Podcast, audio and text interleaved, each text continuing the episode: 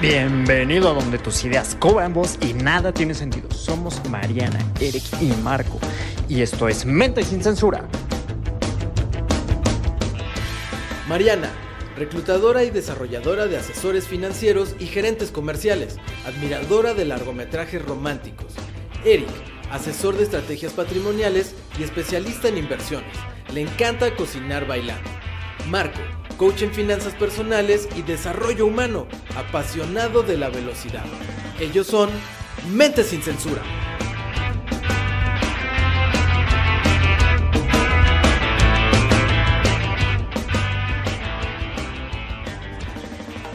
Hola, hola chicos, ¿cómo están? Muy buenas tardes. ¿Cómo están Eric y Marco el día de hoy? Hola, hola, muy bien. feliz de escucharlos y verlos.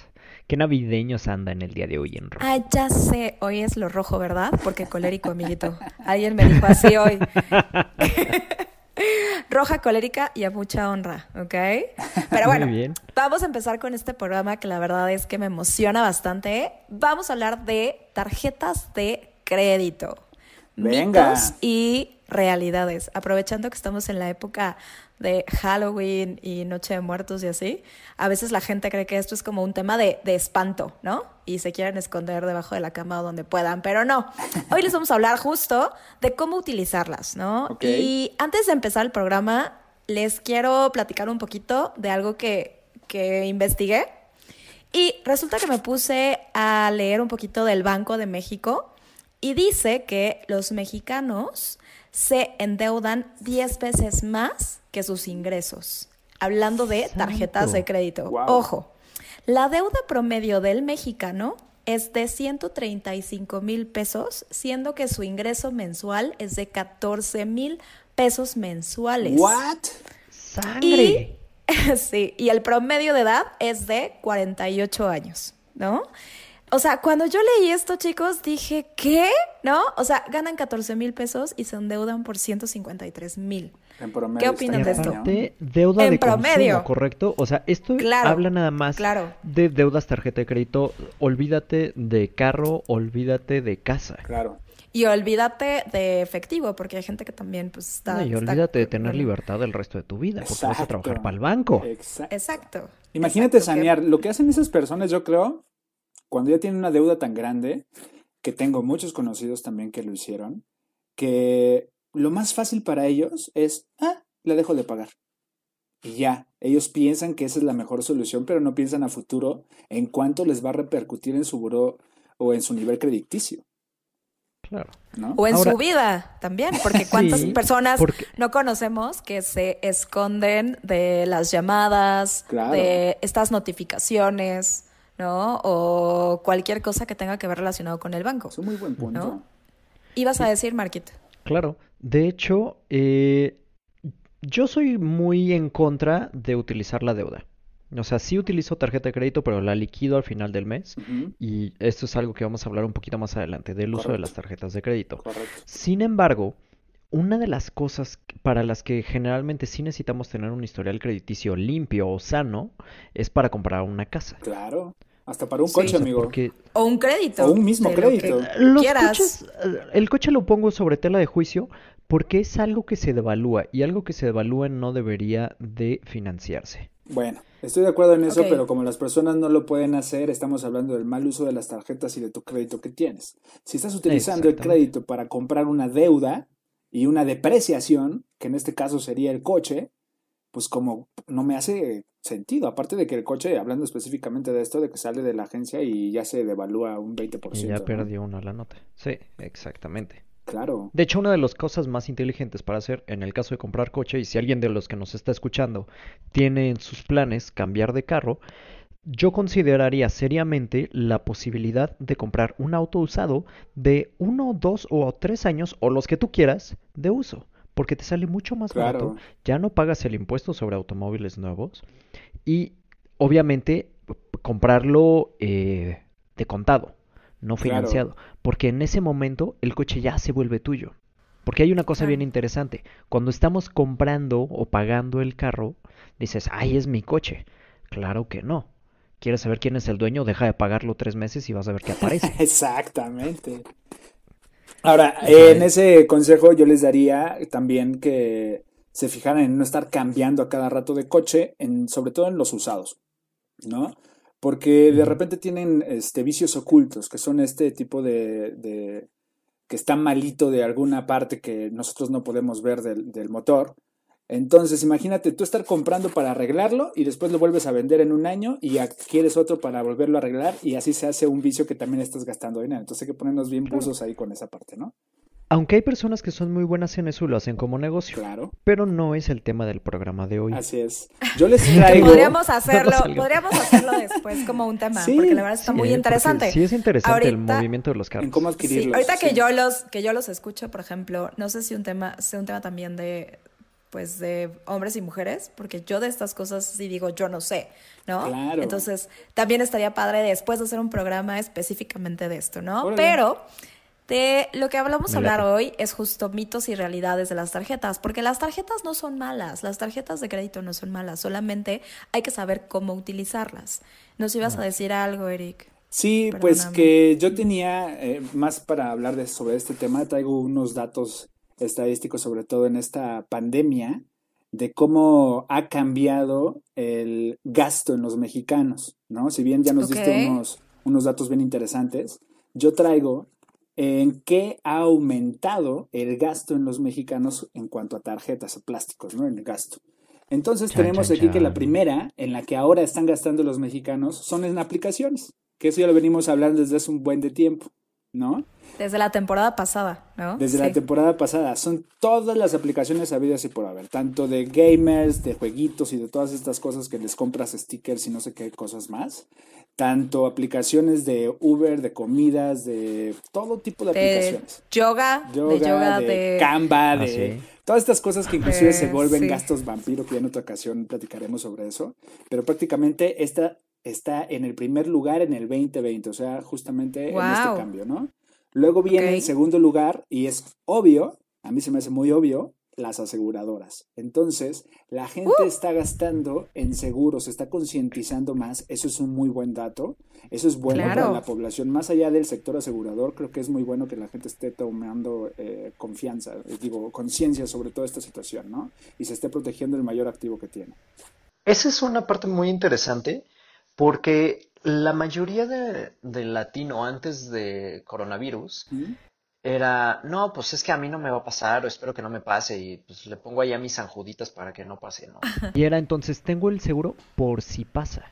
Claro. Después de esta pandemia, después de la crisis del 2008, después de la influenza y después de lo que venga, ya no va a ser este por si pasa, va a ser para cuando pase. Claro. O sea, yo sí esperaría que la cultura cambie a una prevención real y Claro. entonces tomemos medidas de cuidados de salud y financieros, Así como es. mínimo. Justo, eso es ¿Quieres lo básico que teníamos que tener, ¿no? ¿Sí, Marianita? Ujú. Hay un término en, el- en los seguros que es la sensibilización del cliente. Esa sensibilización es que tanto el cliente tiene la necesidad o siente esta necesidad de que su salud puede estar en juego, de que su ser más querido puede fallecer y al otro día se queda sin nada. Claro. Porque no solamente a veces piensan que en el sector asegurador son solamente el tema de gastos médicos relacionado con la salud, sino también ha aumentado los seguros de vida. Y la gente lo ha visto tan palpable y personas jóvenes, personas que no tienen, este, no sé, alguna enfermedad crónica degenerativa, que han pasado por un mal momento, que incluso desgraciadamente ya han fallecido. Entonces, ahorita es cuando la gente está sensible, ¿no? Está sensibilizada. Entonces, creo que es un tema no solo de México, sino un tema global, porque estas cifras también han aumentado en el mundo, ¿no? Claro. Que bueno, eso también ya sería otro tema, pero se me hace muy interesante que la gente ya está sensibilizada y ahora sí siente latente que en cualquier momento nos puede llegar a pasar algo, Sí, ya sea desde una hospitalización hasta una muerte. Claro. ¿no? O Un sea, ha dejado de, de ser como un lujo, lo pongo entre comillas, para pasar a ser una necesidad, Así por lo menos en la percepción de la gente. es. Así es. Exacto. O cultura de prevención, que eso Así es a lo que nos dedicamos los asesores, una cultura de prevención. Sí, y como Ahora, un aquí dato- cómo entra... Sí, te escucho. Perdón, Eric, Eric, échalo, échalo. Ah, ya nada más para terminar, eh, viene como tercer lugar el gobierno, o sea, pago de servicios, ya se están haciendo en línea porque ya están todas estas plataformas, entonces ya es más fácil pagarlo con tu tarjeta de crédito o débito. Y en cuarto lugar está farmacias. Obviamente ya sabemos el por qué, por la situación actual, pero es importante Sí. mencionar que esto es una estadística únicamente de las personas que utilizan tarjetas o plásticos, que hay 27 millones de plásticos activos en la actualidad en México, cuando vemos 125 millones de personas. ¿ok? O sea, son pocos. Son muy poquitos, Son muy o sea, pocos. necesitamos Sí. todavía eh, fomentar toda esta cultura de los medios electrónicos para que la gente se acerque más y le quite el, se quite el miedo de, de adquirir una tarjeta de crédito, ¿no? Creo justamente para Sí. eso es este programa. Sí, Sí. precisamente. Y digo, realmente es no tanto promover el uso de las tarjetas de crédito, sino el buen uso de las mismas, de las herramientas. Porque creo que uno de los Y errores promoverlo también, más amigo, no estaría mal. comunes- Sí, mientras te facilite la vida. Y aquí otra vez entramos en, en tela de juicio y me gustaría ver cómo funciona el tema de, del préstamo. Porque cuando tú sacas un préstamo del banco, Sí, sea préstamo personal, sea de cualquier índole, hay una ley que permite que este concepto se llama banca de reserva fraccionaria, que permite que el banco pueda prestar hasta 10 veces más de lo que tienen en sus arcas. Y entonces se está creando dinero de la nada.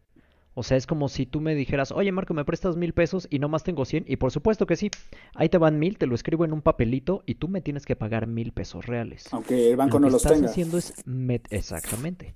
Lo que estás haciendo es meter dinero en circulación que no había. Correcto. Y como consecuencia se genera inflación porque hay Así más es. dinero compitiendo por los mismos bienes. Así es. Esa es la parte en la que yo no promovería tanto el uso de las tarjetas de crédito, sobre todo si es con la intención de empezar a pagar después. Es eso, le acabas de dar en el, en el clavo, amigo, porque justo esa es la diferencia.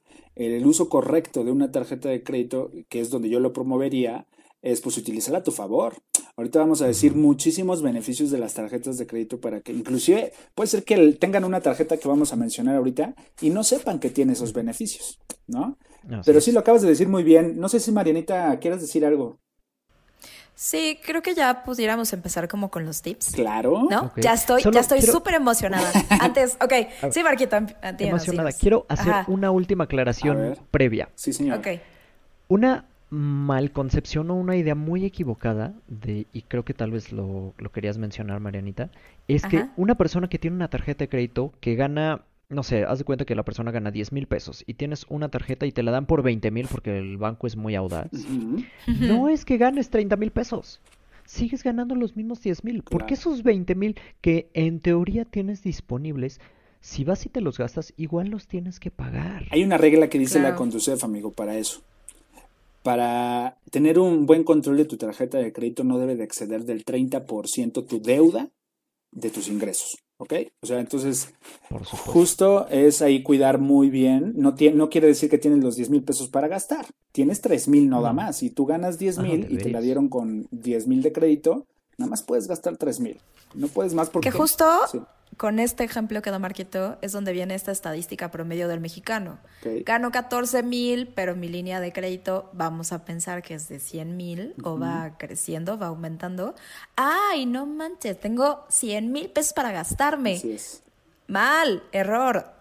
Solamente tienes 14 mil pesos de lo que ganas, pero no deberías de gastarte ni siquiera los 14 mil. Deberías de gastarte, como dice Eric, ese 30% de no importa cuánto generes, solo el 30% de tus Como ingresos. máximo, ¿no? y no En excederlo. tarjetas, ¿no? ¿no? Y utilizarlos a tu favor, que eso es lo que vamos a hablar ahorita, ¿no? Marquito, ¿cuál sería un tip para poder utilizar una tarjeta de crédito a tu favor? El primerísimo liquídala al final del mes. Claro. Al 100. Evita pagar intereses. Totaleros. Al 100%. Sí, Claro. o sea, Totaleros, si tú siempre. gastaste mil pesos al final del mes, donde te dice saldo para no generar intereses o total o como le quieras llamar, mil pesos. El Total a campo pagar. que dice, exactamente, total a pagar mil pesos, eso. O sea, si dice pago mínimo 53 pesos o la cantidad que tú quieras, ese ignóralo. Es más, agarra un plumón negro y táchalo. Así, "Mm, no existe. Paga Ni lo veas. Ajá, Porque si no, lo que estás haciendo es condenarte a trabajar X cantidad de meses para pagarle al banco. Así es. Claro, ¿cuántos casos no hemos visto? Yo tengo amigos cercanos que de pronto me dicen, uy, es que llevo dos años tratando de liquidar esta tarjeta. Y es como de, ¿por? Por- Ah, pues es que he pagado pagos mínimos. No, man, ¿cuánto llevas así? Dos años, ¿no? ¿Y para cuándo? No, pues quién sabe, porque pues aparte la sigo usando y, ahí viene, ajá. y aparte viene el buen fin, ¿no? Exacto. Entonces, entonces pues, no sé, ¿no? Que ahorita también no vamos a tocar. Que ya se alargó, ¿no? oye, no puede ser. Sí, sí, sí, sí. Sí, qué ¿no? infamia. Pero bueno, Ok. el siguiente Pero programa. súper tip, súper tip, Marquito. Sí. Cuéntanos otro, otro tip, Eric. Yo tengo uno, eh, más que tip es como un consejo, que debes de identificar cuando adquieras una tarjeta de crédito de cualquier índole o de cualquier institución financiera, debes de identificar sí o sí tu fecha de pago y de corte. O sea, la fecha límite de pago y de corte. Eso es súper importante. ¿Qué quiere decir? Que la fecha de corte es donde ya se cortó ese periodo de gastos, vamos así decirlo, del mes anterior. Ahí terminó y empieza un nuevo periodo. ¿Ok? Y la fecha límite de pago es la fecha límite que tienes para pagar el saldo adeudor del mes anterior, no del mes corriente. Pero por supuesto que puedes pagar el mes, el mes corriente, ¿no? Si lo puedes hacer. Pero esa es la forma de leer un estado de cuenta, o sea, de saber, tienes que saber sí o sí tu fecha de pago y tu fecha de corte. Y cuáles son tus fechas límites también, ¿no? O sea, a ver, peras con manzanas. Sí, señor. Me lo explicas con palitos y bolitas. Sí, La fecha de corte, según entiendo, si mi fecha de corte es el 10 de cada mes, sí. ¿esto qué significa? Que lo que yo gasté el día 11, 15, 20, 30 del mes pasado, 1 y 5, ¿qué les pasa de este mes? Esos se acumulan en tu corte de- del 10 de ese, de ese mes. Y si gasto el día 11, Eso ya es para tu siguiente corte que va a cortar el 10, pero del siguiente mes. del mes siguiente. Así es. Ok, entonces lo que yo gaste hasta mi fecha de corte, que vuelvo al ejemplo Sí. del 10, digamos 10 de octubre, mi corte del 10 de octubre contempla desde el 11 de septiembre ¿Correcto? hasta el 10 de octubre. Es correcto. Ese es un Y periodo. yo tengo hasta pagar, para pagar hasta la fecha que diga mi tarjeta. Sí, varía. 20 Es entre después. 20 días a 25 días hay algunos bancos, pero lo más común son 20 días después. Ok, entonces yo tendría para pagar eso el, para el 30 de octubre máximo. Así es. Y tengo que pagar, si sigo los consejos, todo lo El que yo gasté entre el 11 de septiembre El y el total. 10 de El octubre. 30% como máximo de, de tu línea de crédito como Sí, máximo, que eso. eso no es, no es recomendable, pero si quieres este, gastar, ese es el límite que podrías tener.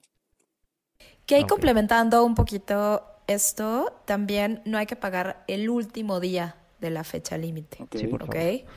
No lo hagan el último día. ¿Por qué? Porque pueden suceder, suceder, perdón, este, varias cosas, ¿no? ¿Cuántas veces no hemos escuchado de, ah, en mi fecha límite era hoy, según yo, Sí. ¿no? Y resulta que era ayer. Cambia, Entonces claro. van cambiando porque a veces se cruzan fines de semana o dependiendo del banco. Exacto. Entonces no se esperen hasta la fecha límite, por favor. O se te Fíjense bien. vida. Se te cruza Ajá, también una fecha o- o- feriada, o amigo. cualquier cosa, o cualquier cosa. Entonces, por favor, no se esperen al último día de la fecha límite de pago, porque puede suceder esto y nosotros podemos incluso ya tener la cantidad una semana antes y decimos, ay, no, hasta mi fecha límite, ¿no? No es fecha. Ahora, Ajá. ahí les fecha unos, un tip referente a esto que acabas de tocar, manita, que me ha preguntado muchas personas, inclusive yo me he visto ahí. Eh, la fecha de corte, Eric, es los días 10 de mi tarjeta. Ah, ok, todos los días 10 es la fecha de corte. Pero ¿qué pasa? Porque luego dicen, es que este mes no fue, el 10 del mes no cayó en, en entre semana, sino cayó en fin de semana. Si cae en fin de semana, sí o sí se va a recorrer al siguiente, lunes. O se puede inclusive recorrer antes. Tiene que por eso estarse metiendo a su cuenta para estar viendo específicamente en ese mes cuál es su fecha de corte, ¿ok? Lo mismo pasa con la fecha límite de pago. Es por eso que Mariana les menciona esto, pero por- es por eso tan importante que no siempre digan, ah, el día 10 siempre, siempre, siempre es mi fecha de corte. No. O sea, sí, pero se tienen que estar fijando porque puede caer en fin de semana o en día feriado, entonces se lo van a tener que recorrer y ahí les va a desajustar todo su, su, su plan, ¿no? Ok, en caso de que tengas el plan hecho. Ahora, en el caso de mis tarjetas personales, Sí. ahí sí Ajá. no mueve, o sea, mueven la fecha, pero porque son 20 o 21 días, o sea, la fecha límite de pago. Pero mi fecha de corte siempre es la misma, caiga en lunes, martes, Ah, miércoles, sí. jueves, sábado o domingo. Sí, la fecha de corte siempre es la misma. está- Lo que estamos hablando es el, la di- el día De del límite de pago. Sí, sí, El límite de pago sí puede variar. Sí, la fecha de corte siempre, siempre es la misma. Ajá. Bien, Entonces, aguas con procrastinar y dejar ese pago para el final, ¿no? que Sí. también El se pago, nos da, el, el- se nos da. el pago extemporáneo de tu tarjeta te genera intereses altísimos, altísimos. Es lo más caro de una tarjeta de crédito. Por pago tardío. ajá. Pago Y lo peor es que, les digo, a veces tenemos ahí el dinero guardado en la de débito y solamente por esperarnos a la- al límite decimos, oye, no, ¿qué pasó? Pero es que yo lo vi. Y pues, por más que... Ajá, pero por más que patalees y digas, es nuestra responsabilidad financiera saber este tipo de cosas, ¿ok? Sí. Y no esperarnos hasta el último día. Ok, Así es. listo. ¿Qué otra? Eh, Perfecto. Ahora, ajá. ¿qué otro buen uso? A- A mí se me ocurre uno, pero quisiera escuchar. ¿Qué otro buen uso se les ocurre para una tarjeta de crédito? Puntos. Yo tengo uno. Yo amo los puntos, o sea, Ah, digo, no vamos a hacer comerciales, pero ustedes saben qué bancos utilizan los puntos. Claro. Entonces, de pronto lo que te dicen es, mientras tú más utilices tu tarjeta de crédito, vas a generar puntos. Estos puntos pueden ser canjeables desde, por ejemplo, el Oxxo, a veces en ciertos supers o hay unos que hasta en cosas, en especie, ¿no? Generas tantos puntos y te dan un catálogo digital donde tú puedes escoger desde una vajilla hasta una maleta, ¿verdad, Eric? Hasta un viaje o hasta lo que tú quieras, ¿no? A veces a mí de pronto me sorprende porque llego al Oxxo y me dicen, ah, ¿quieres utilizar tus puntos? Y digo, sí, y ya no pagué absolutamente nada. Te salió gratis. tu Me salió gratis, ¿no? O incluso el súper, ¿no? Que también eso está padre. Pagan una parte de mi súper con algo que yo utilicé. Entonces es dinero que me está generando también, pues, mi banco, mi propio banco, por hacer buen uso de mi tarjeta. Sí, esas son, Claro. sería como parte de las cosas positivas de una tarjeta o el aprovechamiento al 100. Que Sí. se me viene a la mente también beneficios. Tien- Deben de buscar beneficios primero por categoría. Vamos a empezar eh, desde el inicio para saber qué tipo de tarjetas hay en el mercado. Hay unas tarjetas que son básicas, ¿ok? Son para todas aquellas personas que tienen un ingreso menor a 6 mil pesos. Estas tarjetas, eh, la gran mayoría, si no es que todas, en México son gratuitas, o sea, anualidad gratis, ¿ok? Entonces, estas son las que se recomiendan para iniciar, si es que no tienes. En las tiendas departamentales también te dan de este tipo.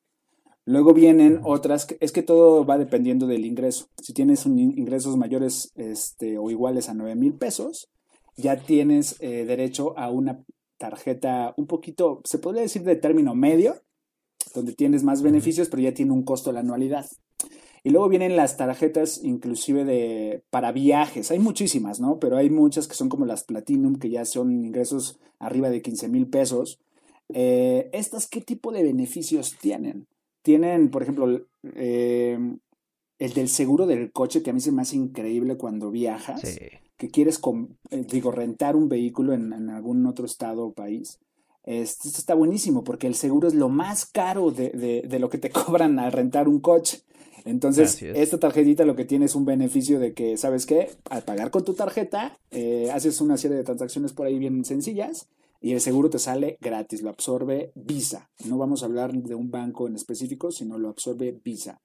¿Ok? Ese sería uno de los que yo tengo. Y anudado a ese también viene, hablando de viajes, el taxi. O sea, tú programas, sale tu vuelo el día de mañana a las 6 de la mañana, tú lo programas desde una aplicación o desde la computadora para que te llegue un Uber a tu casa y te lleve desde tu casa hasta el aeropuerto. Y viceversa, cuando regreses, ya va a estar ahí un taxi esperándote para que te lleve de regreso gratis.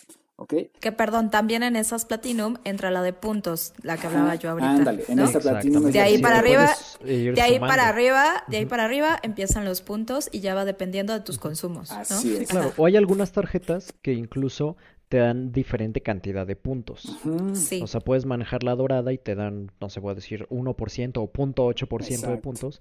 Y luego subes a la Platinum y ya te dan Sí. 1.5, 1.8 o 2%. Está y bien según. Que- el banco y el nivel de la tarjeta. Así es. Sí, que también, por ejemplo, en las doradas, dependiendo en qué gastes, ¿no? Si gastas de manera internacional, también te generan otros puntos.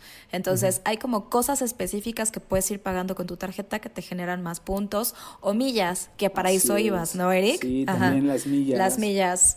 Claro, las millas también te, o sea, al comprar tú un boleto de avión, este, te genera millas o puntos en ciertas tarjetas. Eh, lo que, Hoteles. lo que aquí Ajá. recomendamos básicamente es que lean las condiciones generales, los beneficios que tienen, y les voy a hacer un, un comercial aquí de la, de la Conducef. Tiene un apartado donde viene el comparativo entre instituciones. Eso está bien interesante porque te dice qué institución te cobra menos eh, del CAT, ¿no? Que es el costo promedio anual, el costo anual total. Costo anual total. Eh, y eso está bien interesante porque ya no tienes que ir a ciertas instituciones y más que ahorita como estamos con pandemia, pues nada más te metes a la Conducef, a la página de comparativo de, de los bancos y ahí te va a decir cuál es el mejor, cuánto cuestan sus reposiciones hasta de tarjeta, qué pasa si, si la anualidad, cómo puedes este, beneficiarte para no pagar anualidad, te va diciendo todo, de verdad, está bien interesante, les invito a que se echen un clavadito. Oye, ¿y si te la clonan? Ah, eso está padre. ¿Hay porque- seguro contra eso? Claro, eso es uno de los Sí. beneficios que tienen las tarjetas. ¿Lo quieres platicar, Marinita? Porque a ti te ha pasado y te pasó apenas. Gracias por Perdón, ventilarme. no quería tocar Es-. Ok, justo eso es algo que le teme normalmente la gente Ujú. en, ay, no voy a sacar una tarjeta porque me la van a clonar y me van a sacar dinero y bla, bla, bla, bla. Pero ¿qué creen? Hay súper buen servicio, o por lo menos en mis experiencias con clonadas de tarjeta, ¿no? La verdad es que el banco responde luego, luego, y si tú dices, eso yo- esa transacción yo no la hice, te dice, no te preocupes, vamos a hacer ahorita un bloqueo y te reponemos tu tarjeta. Oye, ¿cuál prefieres verdad- usar? ¿Una tarjeta de crédito o una de débito? No, pues mil veces una de crédito, porque en la de débito es como de, uy, mana, ¿no? Pues, pues era tu dinero, pues ni modo, no te lo vamos. vaciaron la cartera. Ajá, es como, es como literal salir a la calle con dinero en la mano y llega alguien, corre y te lo quita, ¿no? Así ¿Qué es. creen? Con la de crédito es como un dinero digital que aunque ya se gastó, de todos modos te lo reponen o en realidad tú tienes que pagarlo. Lo único que te cambian o el reemplazo es para que ya no te lo vuelvan a hackear ¿A o a bajar o a clonar o a lo que sea, ¿no? Entonces la verdad es que sí ya he tenido varias experiencias donde me clonan la tarjeta desde una American Express hasta una BBVA. Y en todos los casos siempre ha habido muy buen servicio y la verdad es que dices gracias a Dios que fue con una de crédito Sí. y no traía yo el efectivo. correcto. Curiosamente ¿No? acabas de decir algo al inicio bien, bien importante, que es, es aquí, este es el punto donde la gente le tiene terror. ¿Qué pasa si me la Sí. clonan y con tanto dinero que me dieron en la línea de crédito y quién sabe qué, es dinero de que no tengo que pagar? Que me bajen Ajá. mi deuda de Le- 135 no sabes mil pesos, mi línea de crédito. Pavor, pavor, pero de Sí, verdad es sí. muchísimo más seguro pagar con Y una tarjeta de crédito Sí. y que te hagan la devolución porque tienen seguros precisamente este contra eso. Hay que, Claro. hay que identificarlo, ¿eh? porque no todas. Entonces también hay que checarle. así es. La mayoría sí los tiene, pero hay que checarle muy bien. Eh, ese es un gran beneficio en vez de ser una un- un- algo de terror, hablando ahorita de estas cosas, Halloween. este, es algo súper importante aclarar, ¿no? Una de las cosas que te llegan a, a dar de beneficio ciertas tarjetas y de la cual yo me confieso fan, súper, súper, súper fan, es de las salas de los aeropuertos. Ah, sea- súper sí. O sea, el poder llegar y estar así en la salita y que te ofrezcan un cafecito, un vaso de agua o que haya cacahuates o lo que sea, de verdad es una cosa hermosa. No todas las tarjetas te lo dan, pero también es algo que me imagino, Eric, que puedes encontrar dentro de la Conducef. O sea, si eres alguien que viaja mucho, sobre todo en avión, entonces sí puedes aprovecharte de ese beneficio. Si no, pues bueno, o sea, simplemente te lo ahorras y a lo mejor puedes buscar una tarjeta que te dé más puntos que puedas gastar por bienes o servicios o cuando la utilices o a lo mejor a la hora del pago. Claro. Eh, oigan, yo tengo un, un nuevo punto que también es como muy importante. ¿Qué me dicen de tener un abanico de tarjetas de crédito? Esas personas que dicen, ah, Si no, saco esta, y si no, saco la otra, y si no, la otra y la otra, ¿no? ¿Qué pueden decir de eso? Personalmente yo lo veo como un riesgo enorme, porque finalmente es como tener muchas bolsitas y en vez de que sean bolsitas en las que tienes dinero, son bolsitas a las que les puedes ir debiendo un poquito de dinero y por lo menos para mí, personalmente es mucho más fácil administrar menos tarjetas. Porque mientras más variables le metes, es, son más fechas de corte, tienes que estar atento a más cosas. Y aparte una cosa, son más anualidades. Entonces tu Exacto. pago por servicios se va para arriba. Antes de que entremos con las anualidades, yo encontré que el Banco de México menciona que los sugeridos son solo dos tarjetas de crédito Es por correcto. persona. Es justo lo que iba a decir. Dos tarjetas de crédito. ¿Por qué? El Banco de México lo que dice es solamente, como mencionaba Marquito, dos anualidades, pero además puedes ir viendo diferentes fechas de corte. Entonces, dependiendo de tus pagos, puedes ir haciendo un buen presupuesto de qué tarjeta entra qué y qué pagos son los que puedes ir referenciar a cada tarjeta. O pagos de servicios, a eso me refiero. De hecho, Eric. en este tema de pagos de servicios, creo que un uso muy bueno para las tarjetas de crédito es eh, lo que se le llaman domiciliar el pago de los servicios. Claro. O sea, Ah, sí. el internet de la casa, el celular, etcétera, porque te olvidas de tener que estar pagando todos esos servicios por separado y además, normalmente cuando tú haces eso, las mismas empresas, como no te tienen que estar cobrando, pues te hacen Te dan un descuento. bonificaciones. Ajá, te hacen un Claro. descuento por pronto pago, por lo que tú quieras, y vives más tranquilo y de cualquier manera la tarjeta de crédito la ibas a tener que pagar. Yo creo que es un gran beneficio y además puedes, eh, de cada uno de estos gastos que haces mensualmente, estás generando puntos si tu tarjeta te los da, obviamente. Claro. Es correcto. Es correcto. Y hay ciertas tarjetas, que me parece que es una de Santander, que mientras más domicilias te regresan dinero. Hay unas que te regresan dinero literal, que tú puedes sacar de tu tarjeta de crédito, o te lo regresan para que tú puedas disponer de ese dinero en cualquier compra. Entonces también está padre, ¿no? Así es. Eso lo hace En también el- HSBC. En el apartado de, bueno, en la parte de tener dos tarjetas de crédito, que es lo recomendable, ahora, no tengas dos tarjetas de crédito nada más por tener. Eso es solo si la requieres. Claro. En caso de que, Sí. eh, por ejemplo, a mí me ha costado, o es un problema muy grande para mí cuando yo tenía solamente una tarjeta, yo tengo ahorita dos nada más.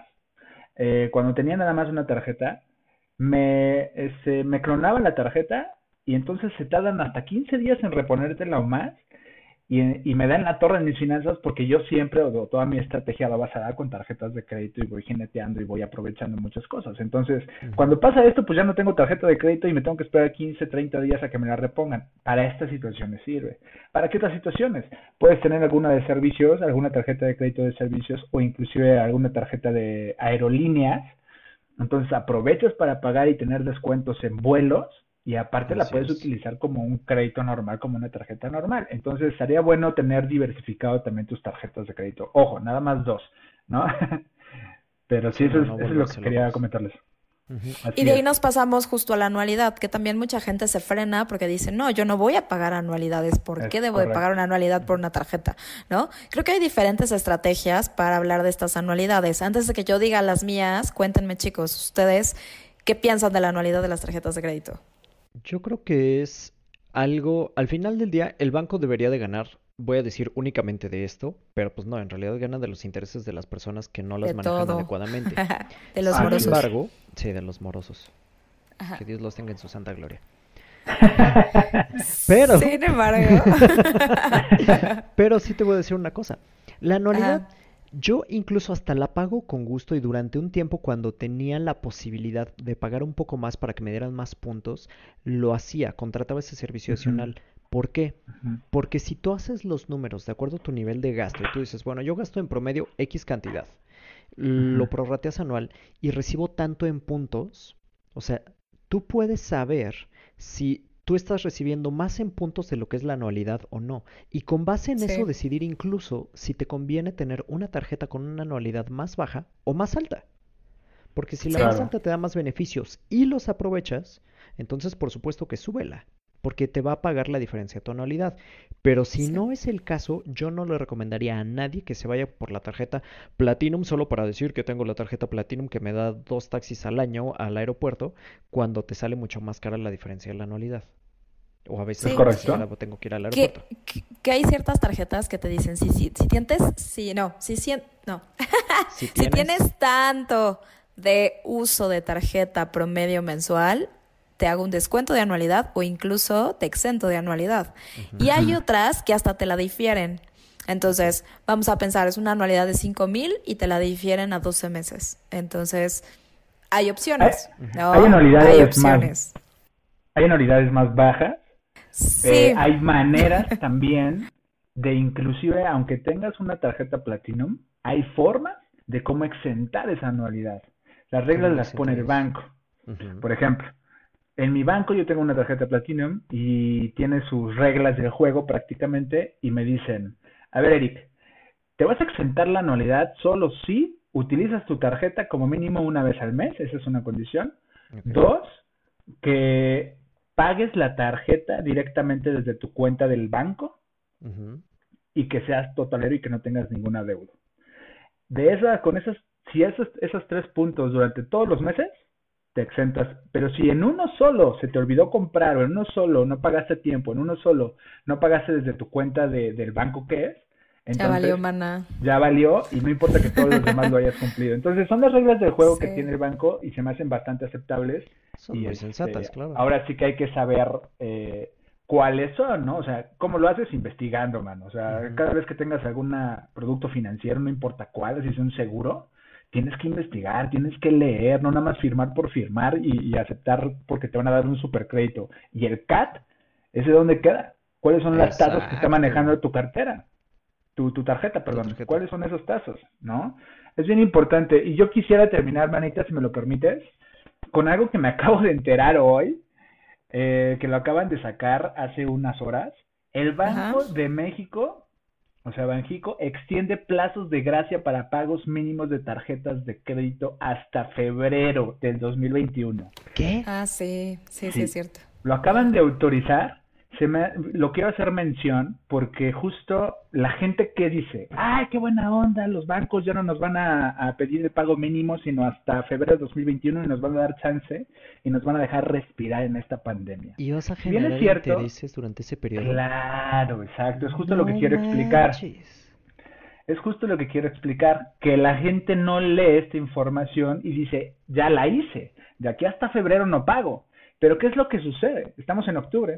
Octubre sigues usando Sí. tu tarjeta de crédito, noviembre sigues usando tu tarjeta de crédito, luego diciembre, y entonces una deuda que quizá en el primer mes, voy a decir un número, era de cinco mil pesos, si lo aumentamos, si, tus, si tu gasto promedio es de cinco mil pesos al mes, pues imagínate, vas a tener octubre, noviembre, diciembre y enero. Son cuatro meses juntos que te van a generar un rendimiento muchísimo mayor o vas a tener que pagar la totalidad. Y como la gente no lo va a poder hacer porque se les juntaron los meses, ahí es donde le meten el gancho a, lo- a todas las personas en febrero, mano. O sea, es importante que no acepten estos créditos. Pero gancho al hígado. Ligadísimo. O sea, no es, un- no es un beneficio, ¿eh? Lo que está haciendo eh, eh, las instituciones, o ahorita Banjico con esta... Lo que quieren es recaudar fondos, por supuesto, pero lo que están haciendo es endeudar a los mexicanos a largo plazo y mediano. Exacto. Ahora, ¿cómo, ¿cómo se puede proteger la gente de esto? Finalmente, creo que lo dijiste perfecto. Leyendo las letras chiquitas. O sea, creo que el mexicano es muy dado a no leer las instrucciones, pero hay cosas en las que las tienes que leer. Hay cosas. Claro. Y esto es básico. Porque si no, estás. Voy a ser más dramático en mi expresión. No A solamente endeudando, estás esclavizando a la gente. Porque Así sí, es. Claro. o sea, yo te doy durante octubre 5, noviembre 5 más, diciembre Diez. 10 porque es diciembre, ya son 20 A mil eso, pesos. ya son 20, Enero 5, 5, ya son 25 son mil 25. pesos. Y si no pudiste persona- pagar 5, Marco, 25 va a estar pues muy menos los 25. Exactamente. Entonces, ya para, para cerrar esto, o sea, al final del día es, es como una tarjeta de crédito, yo creo que podemos hacer la analogía con tener una pistola en casa. Así El es. problema no es la pistola, eres, es la persona que lo usa. Eres O sea, tú, eres tú, ser- mana. Sí, eres tú. O sea, porque lo puedes utilizar para defender a tu familia, tanto la tarjeta Claro. como la, la pistola, Claro. como para darle Claro. en toda la torre. Claro, sí, sí, sí. El tema es cómo la utilices y que sepas utilizarla, ¿no? No son malas. No son malas, no son buenas. El problema eres tú y cómo la usas, ¿no? Claro. Correcto, chicos. Pues creo que con eso concluimos, ¿no? De cómo hacer un buen uso de nuestra tarjeta. Y ¿qué creen? El siguiente programa vamos a hablar de algo increíble que yo le denominé el buen fin del fin de tus finanzas. Ok, Me encanta, o sea, me encanta el título. Va, va un poquito del tema. Vamos a tocar también eh, este tema de meses sin intereses, que está brutal lo que viene en sí. estos, en estos días próximos del buen fin. Ya les hablaremos de estos meses sin intereses, también eh, haciendo referencia a las tarjetas de crédito y al gasto y a todo lo que viene. Entonces, la verdad va a estar increíble, ¿no? Y por favor, por favor, síganos en nuestras redes sociales, como yo soy Tomasini, obviamente su servidora y amiga. Yo soy Eric López y Marco y tus finanzas. Qué gran título, amigo. Este ¿Quién te lo dio? ¿No? ¿Quién te dio ese título? Sí, eso está, está padrísimo. Entonces, chicos, pues muchas gracias. Creo que aprendimos bastante. Y Sí. nos vemos en el siguiente programa. Venga, Bye. gracias. Adiós. Chao. Bye. Chao. Gracias por habernos acompañado. Esto fue todo por hoy y nos escuchamos en la próxima emisión de Mente sin Censura.